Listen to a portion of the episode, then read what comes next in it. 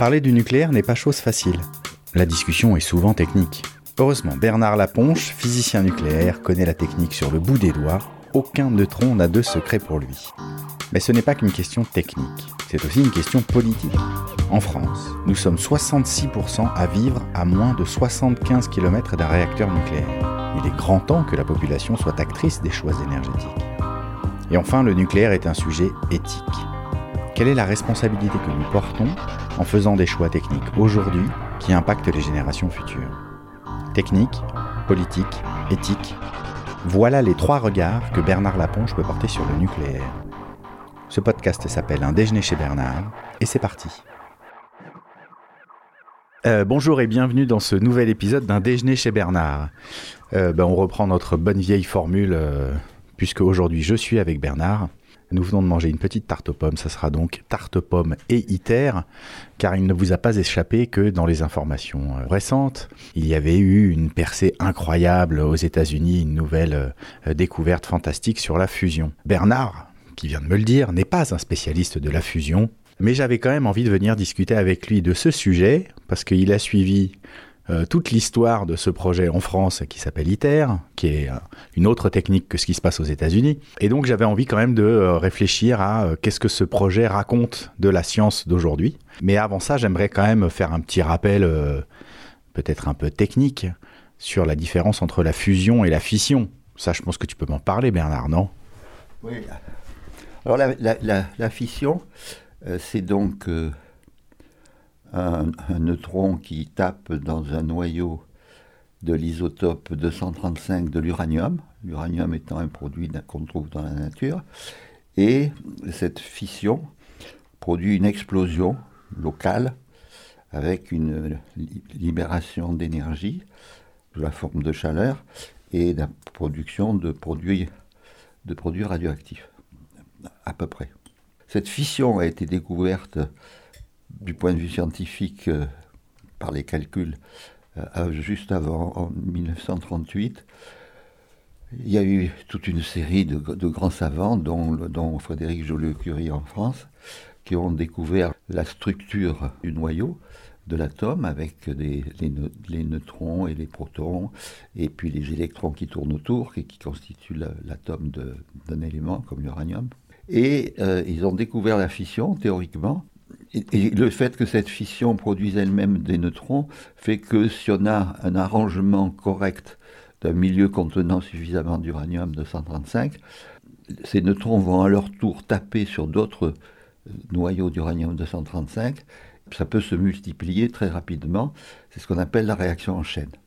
Et donc, ils avaient trouvé ça du point de vue théorique, ils avaient même pris des brevets. Joliot-Curie avait pris des brevets sur cette possibilité d'utiliser la fission aussi bien d'ailleurs pour euh, faire des usages civils, la production d'électricité, et euh, à partir de la chaleur qui était produite par la fission, et aussi la possibilité d'application euh, militaire si on avait suffisamment d'uranium-235, une très forte proportion d'uranium-235. Et la preuve expérimentale de la réussite de la fission et de la réaction en chaîne s'est produite en 1942 avec l'équipe d'Enrico Fermi, qui était un physicien, un très grand physicien italien, qui s'était réfugié pour des raisons politiques aux États-Unis. Donc en 1942, on a prouvé que la fission marchait.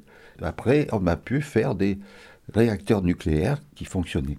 Donc ça, c'est la fission. Et ce qui est intéressant, c'est que le passage de la théorie à la, pratique a été très rapide.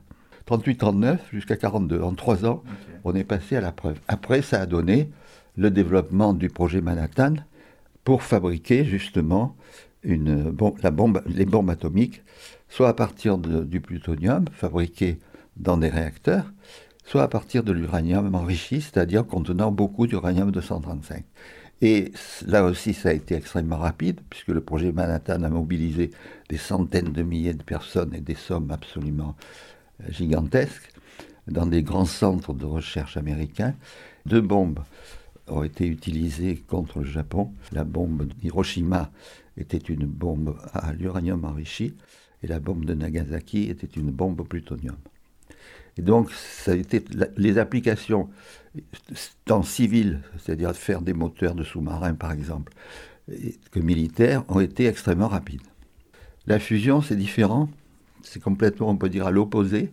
C'est-à-dire, si l'on arrive à faire se, joindre deux, isotopes très légers, le deutérium et tritium, des isotopes de l'hydrogène, qui sont des noyaux, des atomes très légers, très petits, on peut dire, si on arrive à les faire se rencontrer, se choquer ensemble, ça produit une quantité énorme d'énergie. Alors ça, ça a été une recherche scientifique, c'est-à-dire qu'il y a des calculs qui, se, qui disent que si on arrive à faire ça, ça va faire... Euh, Et c'est ce qui se produit pour, à cause justement... Ces noyaux peuvent s'être soudés à cause de la gravitation euh, dans le Soleil. C'est la gravitation qui fait qu'ils sont compressés et que sans arrêt, il y a donc des fusions qui se produisent sans arrêt euh, dans le Soleil, et, et c'est ça qui produit toute l'énergie qui est après envoyée Mhm. y compris sur la Terre. Donc la fusion, premièrement, c'est ça, ce qui se passe dans le Soleil. Deuxièmement, ces mêmes scientifiques, qui en gros avaient, c'était, la même équipe de, tous ces scientifiques euh, prix Nobel, euh, avec des noms euh, Rabinovich, Rabi, tout ça. J'avais participé en 1967 à une réunion, ce qu'on appelle le PEGWASH, c'est un groupe des groupes de scientifiques qui se rencontrent régulièrement. J'étais mêlé à ça en 67. Et alors c'était extraordinaire parce qu'il y avait au coin de tous les couloirs, il y avait des prix Nobel. Il y avait ces gens-là qui étaient encore là. Quoi. La, plupart d'entre eux, pas Fermi, mais, mais d'autres. Et donc ces savants se sont appliqués à développer avec le projet Manhattan, euh, qui après leur a échappé, c'était un projet industriel et militaire, mais quand même c'est Oppenheimer qui était quand même le, le grand savant à cette organisation de, cette, de cet épisode, disons. Et, les mêmes, les mêmes après, euh, ont continué à travailler sur la, sur la fusion. Et malheureusement, euh, ça s'est produit euh, juste après la, Seconde Guerre mondiale, et ça a été la course aux armements avec en fait le début de la guerre froide. Et cette découverte s'est traduite par la mise au point de ce que l'on a appelé la bombe à hydrogène, qui, est une bombe à fusion beaucoup plus puissante que les, bombes atomiques. Et, la bombe à hydrogène, c'est vraiment l'apocalypse, c'est-à-dire s'il y a une bombe à hydrogène, ça peut suffire à, éliminer l'hémisphère nord.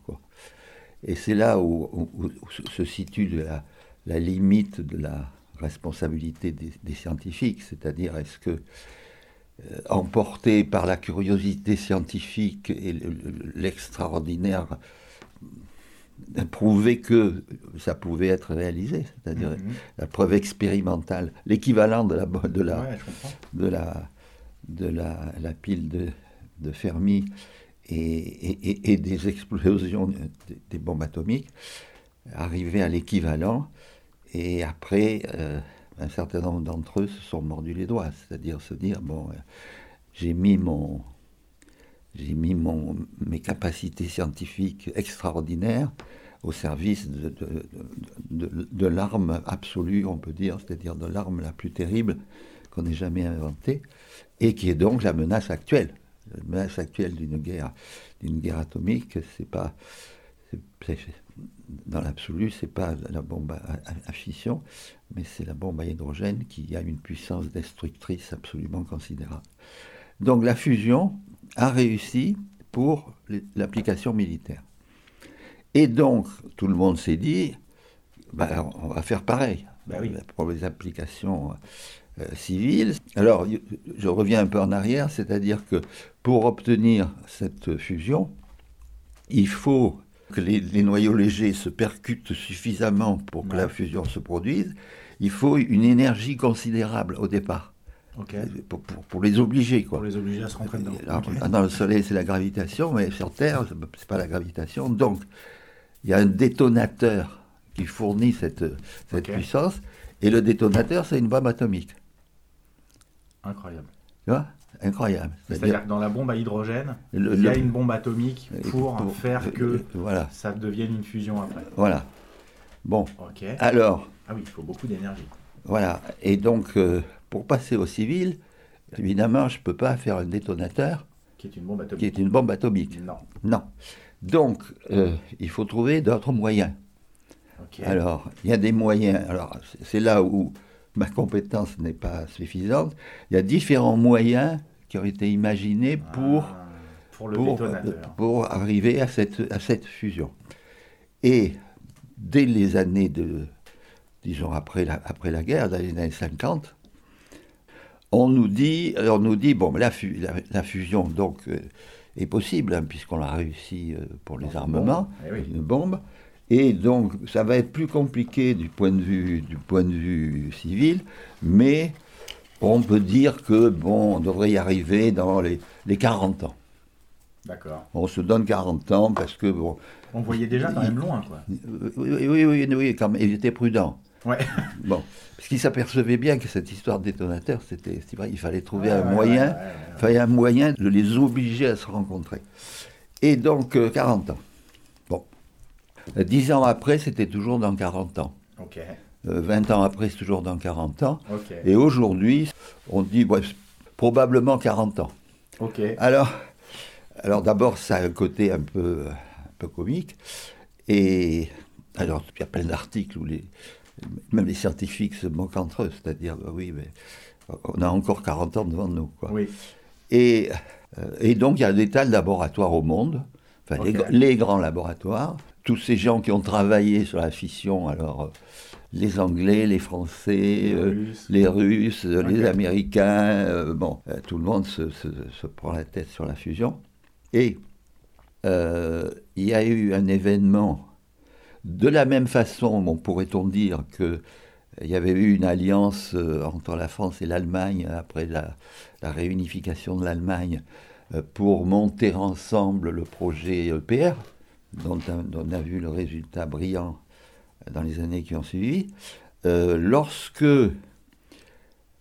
ce qu'on peut appeler la fin de la guerre froide, c'est-à-dire la réconciliation d'une certaine façon entre Reagan et Gorbatchev, Ouais. il y a des scientifiques des deux côtés, euh, qui étaient en particulier le conseiller de Gorbatchev, je ne me souviens plus de son nom, mais je, je l'ai rencontré une fois, qui ont dit, bon, on va faire un grand projet commun. Bah oui. Voilà. Alors, euh, le grand projet commun, ces scientifiques bien placés, on leur dit des deux côtés, ah ben c'est la fusion.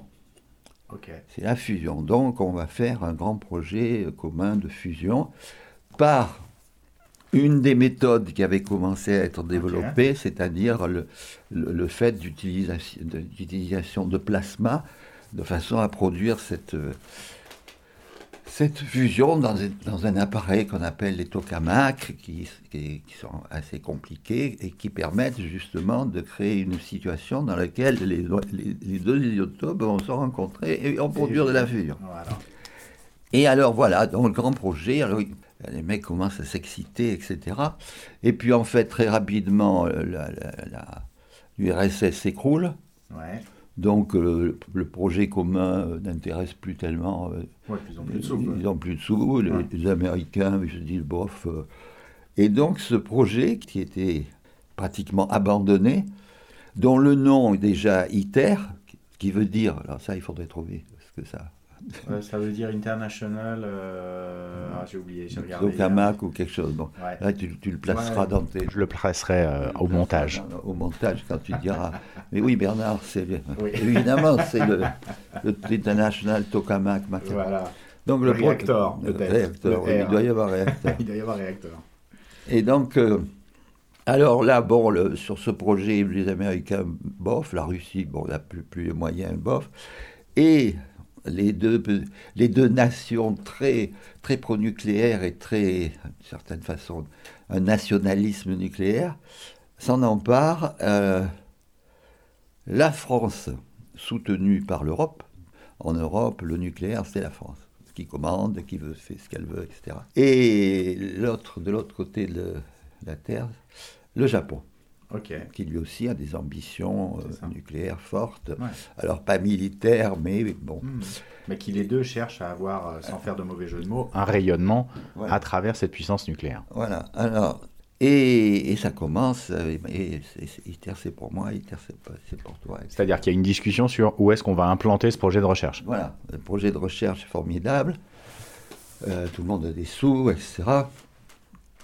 Euh, il y a quelques autres pays qui sont intéressés, mais les deux, les deux champions qui veulent l'avoir, c'est le truc. Alors en France, euh, il n'y a pas d'opposition. Enfin, il y a des gens comme nous qui disent que ITER, bon, c'est pas très intéressant, c'est pas forcément très bon. Il y, a des, il y a des cahiers de Global Chance qui en parlent à cette époque.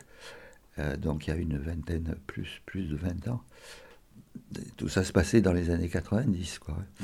Et au Japon, il y a un prix Nobel de physique euh, respecté qui dit écoutez, dans un pays où il y a des séismes tous les matins, ITER, bof. bof. Parce que si effectivement tu as des problèmes avec cette circulation du plasma et que, que tu peux avoir des accidents euh, très, très importants. Ah bah oui.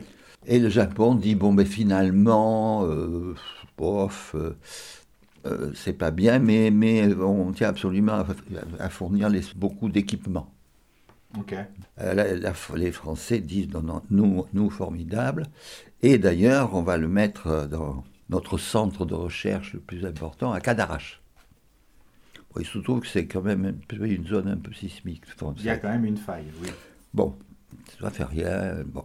Donc commence, commence ITER, la construction d'ITER, qui est quelque chose de, très compliqué par soi-même. C'est la première fois qu'on fait un truc en, soi, c'est hyper compliqué, avec les plasmas, les parois en métal qui sont bombardées par euh, des neutrons qui font qu'il faut les changer. Enfin, il y a énormément de problèmes techniques au cours d'ITER.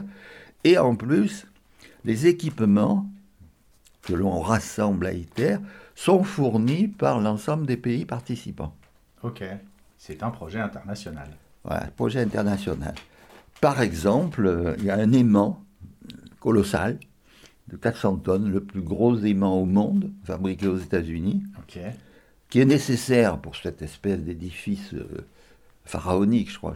Ça doit être 80 mètres de haut, il était un truc comme ça, quoi. C'est hallucinant.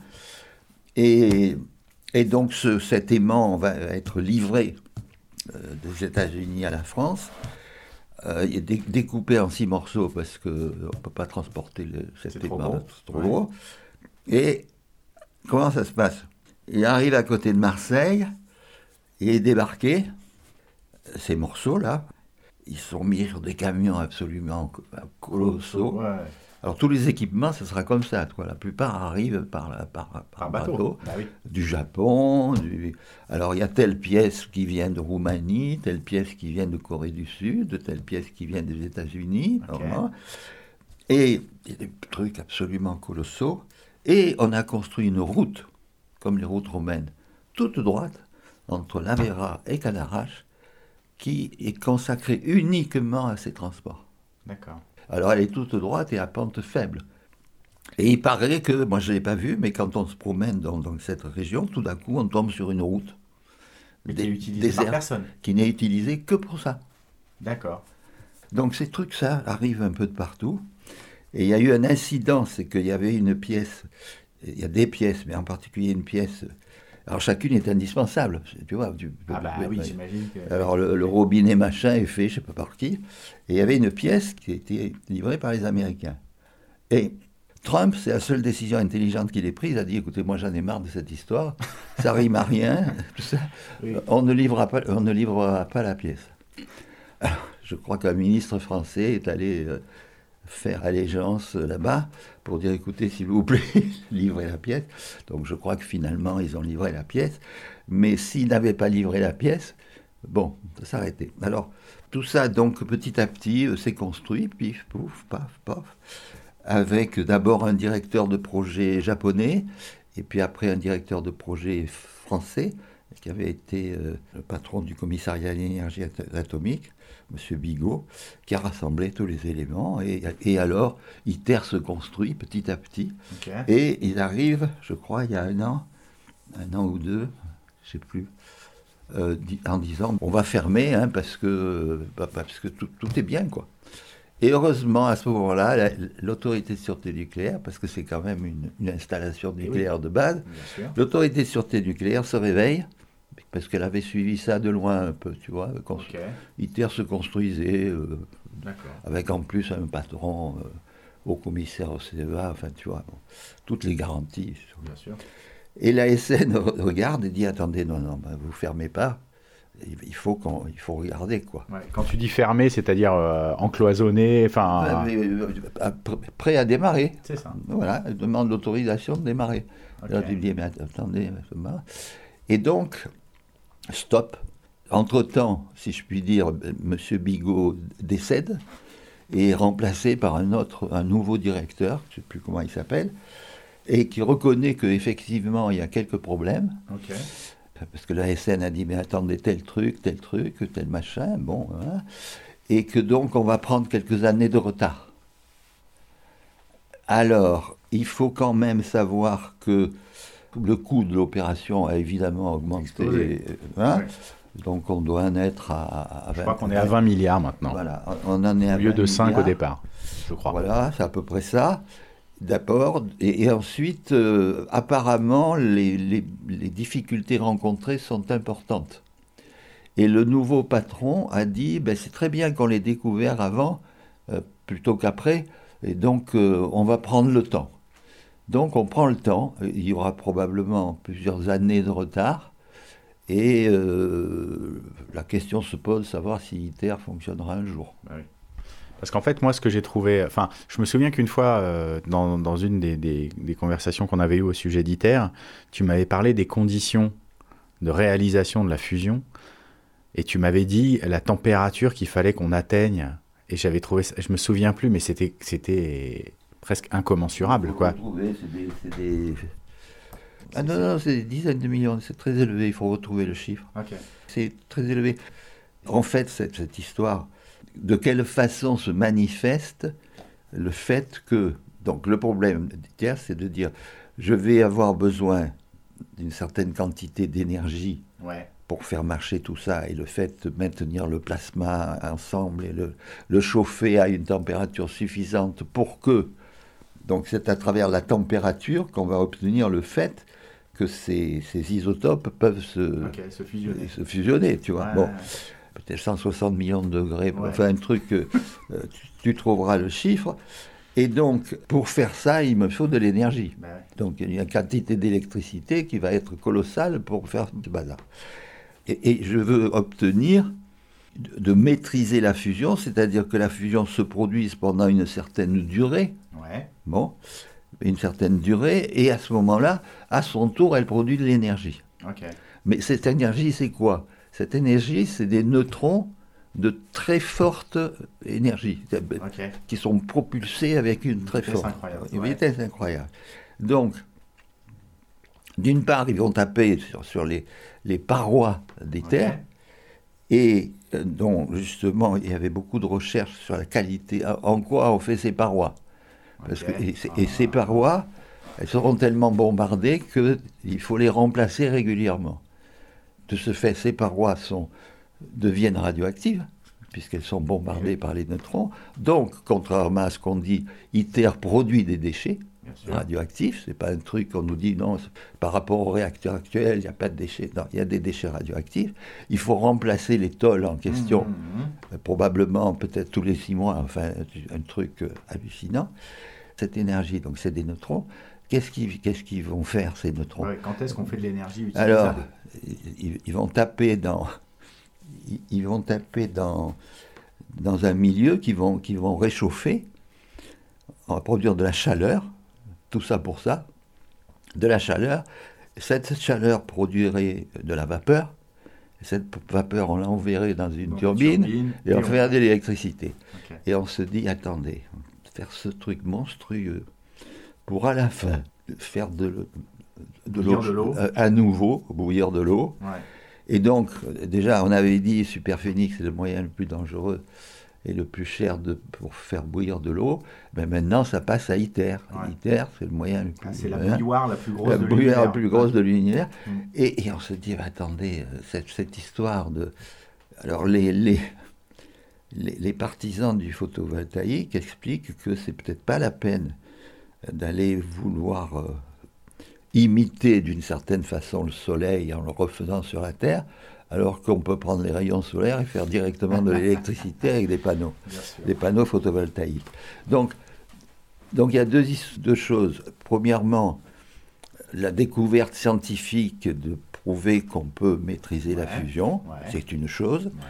C'est autre chose de prétendre hmm. que ça sera un moyen extraordinaire de produire de l'électricité, alors qu'à côté, tu mets des panneaux photovoltaïques et tu produis de l'électricité. Hmm. Bah, moi, c'est sûr que. donc, il y, a un côté, il y a un côté à la fois bon, découverte scientifique, comme, comme, comme d'habitude, si je puis dire, et puis ce côté, mais oui, euh, dans 50 ans, on aura une source d'énergie extraordinaire, alors que, bon, euh, pas grand monde qui connaît ces histoires ne se dit que ça va servir à produire de l'électricité. Peut-être que ça servirait un jour à faire des moteurs pour aller dans la Lune ou sur Mars, etc. J'en sais rien. En tout cas, euh, bon. La question se pose du fonctionnement d'ITER. En parallèle, il y a beaucoup de laboratoires au monde qui travaillent sur d'autres méthodes, moins chères, disons, et plus simples, en particulier l'utilisation de laser, etc. Mais pour le moment, chaque fois qu'on annonce une avancée, comme récemment là, dans le laboratoire américain, d'une avancée extraordinaire, etc., ben, en général, c'est euh, c'est très prometteur, on y arrivera peut-être dans je ne sais pas combien d'années, mais pour le moment, il n'y a pas encore eu de percée. Euh, personne n'a démontré qu'on pouvait maîtriser la fusion. Mmh. Voilà.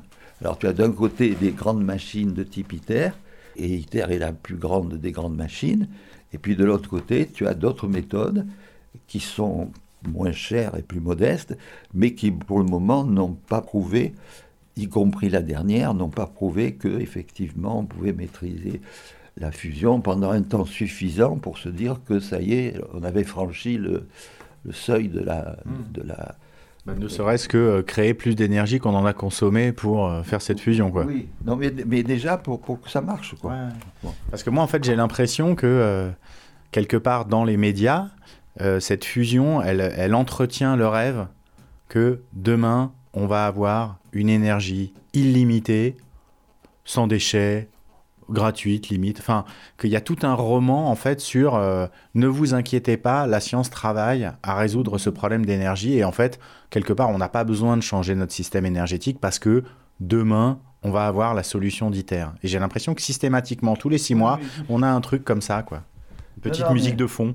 Mais on a dit ça à propos des réacteurs nucléaires, puis après on a dit les réacteurs nucléaires euh, actuels, enfin ceux qu'on utilise euh, c'est pas suffisant. On nous a fait le même roman sur les surgénérateurs, exactement la même chose. Les surgénérateurs produisent plus de plutonium qu'ils n'en consomment, donc on en a pour, euh, Giscard d'Estaing, on avait, on avait, la France possède autant que l'Arabie Saoudite, enfin bon. Euh, donc chaque fois, il y a un truc nouveau. Et donc les surgénérateurs, bon, bah, ça ne présente pas grand intérêt parce qu'on s'aperçoit que c'est très compliqué, c'est très cher, c'est très dangereux, etc. ITER, ben c'est pareil, c'est la légende. C'est la légende que on a fait. C'est toujours l'histoire. La pierre philosophale, le Graal, enfin des expressions historiques qui, durent depuis des siècles. Et, c'est le scientisme le plus basique et le plus stupide, en fait. C'est que euh, si on veut faire de l'électricité avec des ressources qui, à l'échelle humaine, sont infinies, eh ben, c'est le photovoltaïque. Euh, ou l'éolien, puisque la source est gratuite et elle est quand même assez, assez illimitée dans le temps. Euh, ben, peut-être un jour le soleil s'arrêtera, mais enfin bon, euh, peut-être pas tout de suite. Mais c'est trop simple. Ça fournit pas du travail à des, centaines de milliers de chercheurs. C'est pas extraordinaire. en fait, c'est extraordinaire que les rayons du soleil qui tapent sur une plaque de, de silicium produisent l'électricité, moi je trouve que c'est extraordinaire de simplicité. Mais la simplicité, c'est pas admissible. Il faut des trucs très compliqués, très chers, très liés à une notion de puissance, parce que je ne peux pas faire d'armes, apparemment, à partir du photovoltaïque. Bon, peut-être qu'un jour, on trouvera, mais on ne peut pas, ni avec l'éolien. Donc, c'est pas intéressant pour le pouvoir, pour la puissance. Alors que là, la fusion, c'est quand même la puissance. Alors, il y a la puissance du côté militaire, mais l'équivalent, c'est un peu comme le, c'est un peu comme la fission. hein. J'ai à la fois le côté, le côté civil, je fais de l'électricité, c'est très bien, mais vous comprenez, l'uranium, c'est pas éternel, donc quand même, ah, ben j'ai mieux que ça, j'ai de la, la fusion. Et sans se poser le fait que c'est, très compliqué, c'est dangereux, ça consomme aussi des matières premières qui sont pas évidentes, je dois remplacer sans arrêt les couvertures, il y a énormément de... Non, non, ça disparaît, c'est le Graal. Voilà. Alors, comme je, je l'ai écrit d'ailleurs récemment, je crois, aux adhérents de Global Chance, justement, le Graal est inatteignable dans, dans la mythologie. C'est le principe du Graal. Donc, il est fort probable que la fusion, il est pas probable, mais il est possible que la fusion ne soit pas atteignable. Et, voilà. Mais de là, de là à transformer cette recherche scientifique par une méthode d'une lourdeur et, extraordinaire, auquel je préfère, moi, les recherches plus modestes qui sont faites avec des moyens plus limités et qui peut-être euh, arriveront euh, à, à- à montrer la réussite de l'affaire bien avant, bien avant les gros appareils de type ITER. Mais de toute façon, il y a derrière ces projets de, de ce type-là la combinaison de la fascination scientifique, c'est-à-dire ces esprits brillants qui arrivent Ouais, à, ouais. et du pouvoir. Voilà. Et c'est cette association-là qui fait que il y a des moyens colossaux qui y sont consacrés. Pour d'autres, comme le, le photovoltaïque ou l'éolien par exemple, il y a des choses très fines d'amélioration, de, réduction des coûts, d'augmentation des performances, de facilité dans l'utilisation, enfin des tas d'avantages, mais il n'y a pas le pouvoir. Ouais, on n'a pas besoin du pouvoir. Et donc, ça n'a pas ce côté fascinant pour l'humanité jusqu'ici, qui a toujours fonctionné sur le pouvoir. C'est donc une transformation, disons, de, de, de l'humanité, d'arrêter à chercher toujours les moyens, non seulement de découverte, ce qui est plutôt respectable, mais surtout d'augmentation du pouvoir, par rapport à des choses plus simples qui sont très astucieuses par rapport aux besoins, c'est-à-dire j'ai besoin d'électricité, ok, ben, je vais le faire avec le moyen le plus simple possible, Ouais, que, je peux faire le plus proche de chez moi. que je peux faire à peu près partout, parce que l'électricité, on en a besoin partout. Mais il y a cette question, le pouvoir. Et le pouvoir, c'est à, c'est à la fois le pouvoir euh, de production industrielle, mais aussi le pouvoir militaire. Et c'est ça qui est dramatique, aussi bien dans l'histoire de la fission que dans l'histoire de la fusion. Et la fusion étant, du point de vue militaire, beaucoup plus dangereuse que, que la fission. Ok. Eh bien, écoute, euh, pour quelqu'un qui connaît pas grand-chose, euh, c'est quand même intéressant. Non, oui, tu vois, tout- tout- tout- toutes les explications. Il faudrait, il faudrait en, parallèle avoir euh, les explications techniques, si tu veux. Mais ça, Oui, oui, oui, mais quelque part, moi, ce qui m'intéresse plus, c'était la symbolique a que je trouve à entendre derrière cette fusion. Il faudrait citer le livre de, Harry Bernas. Est-ce que je l'ai là? Allez, bien, on va chercher ça attends, le livre, est-ce qu'il est, qu'il est toujours là Ah, mais tu l'as lu il y a pas longtemps Oui, oui, oui. Climate et rose, non. Non, le chinois, non. Le situationniste, non. Harry Bernas, B-E-R-N-A-S, physicien. L'île au bonheur, voilà. C'est ça le nom? Ouais, l'île au bonheur. au bonheur. C'est un joli titre. Et Tu vois, ça, c'est l'ombre. Ah oui, sur la couverture, il y a une ombre de- Les ombres projetées au sol. C'est incroyable ce phénomène d'ailleurs quand même. Ouais, mais c'est c'est c'est c'est pas. D'ailleurs, je voulais le voir pour lui demander comment il expliquait ça. En fait, je pense que c'est le c'est le fait qu'il y avait le, le corps qui. C'est pas l'ombre. Ah, c'est pas l'ombre c'est le fait que le sol a été transformé par les rayonnements et qui- était arrêté par le mec, tu vois ce que je veux dire Ok. C'est-à-dire Bah, que- c'est une sorte d'ombre de rayonnement, enfin c'est un négatif des rayonnements presque. Oui, voilà. Donc l'île au bonheur, homme, atome et cécité volontaire. Mais c'est un roman? Non. Non, oui, si, si. Ah, c'est un roman. Une partie de sa vie et l'histoire de ces scientifiques, tu vois. Ok. C'est très bien. Ça, parle de, des grands physiciens de cette époque, qui étaient effectivement des scientifiques remarquables qui se sont consacrés à la, mise au point d'armes de, destruction massive, euh, donc à la fois dans un souci de curiosité et de génie scientifique, et un souci de, qui aboutissait éventuellement à l'anéantissement de l'humanité. Et qu'à un moment donné, tu as un sentiment de responsabilité des scientifiques, jusqu'où va leur, euh, la mise en service de leur génie pour, euh, pour des engins de destruction. Et donc, qu'est-ce qui se passe dans leur tête? Ok, eh bien écoute, nous irons lire ce livre. merci Bernard pour ton temps. non seulement mon temps, mais le café, le thé, la confiture. Ah bah oui. Le fromage. C'est royal. Un petit déjeuner royal chez Bernard. Euh, à bientôt pour un nouvel épisode d'un déjeuner chez Bernard. Quelques petites précisions sur des informations qui nous manquaient euh, pendant ce podcast. ITER euh, veut dire International Thermonuclear Experimental Reactor, n'est-ce pas? Donc il y avait bien le réacteur, il n'y avait pas le tokamak. L'autre information qui nous manquait, c'était la température du plasma. Donc ça, je l'ai trouvé sur la page Wikipédia de ITER. Donc ce plasma est chauffé à 150 millions de degrés. Je lis la, suite de la phrase.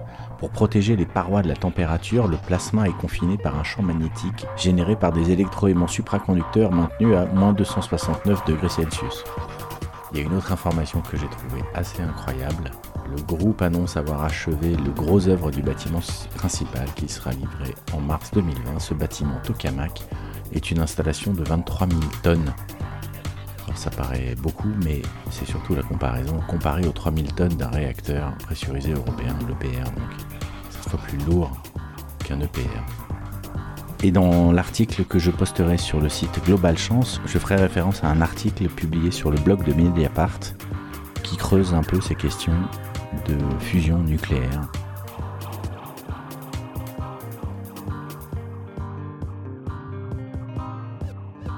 Un déjeuner chez Bernard est un podcast financé par Global Chance, association d'expertise scientifique indépendante sur la transition énergétique. Le générique a été composé par Jack Ellis et Feel the Sound. Le morceau s'appelle Volcano. A bientôt pour un nouvel épisode d'un déjeuner chez Bernard.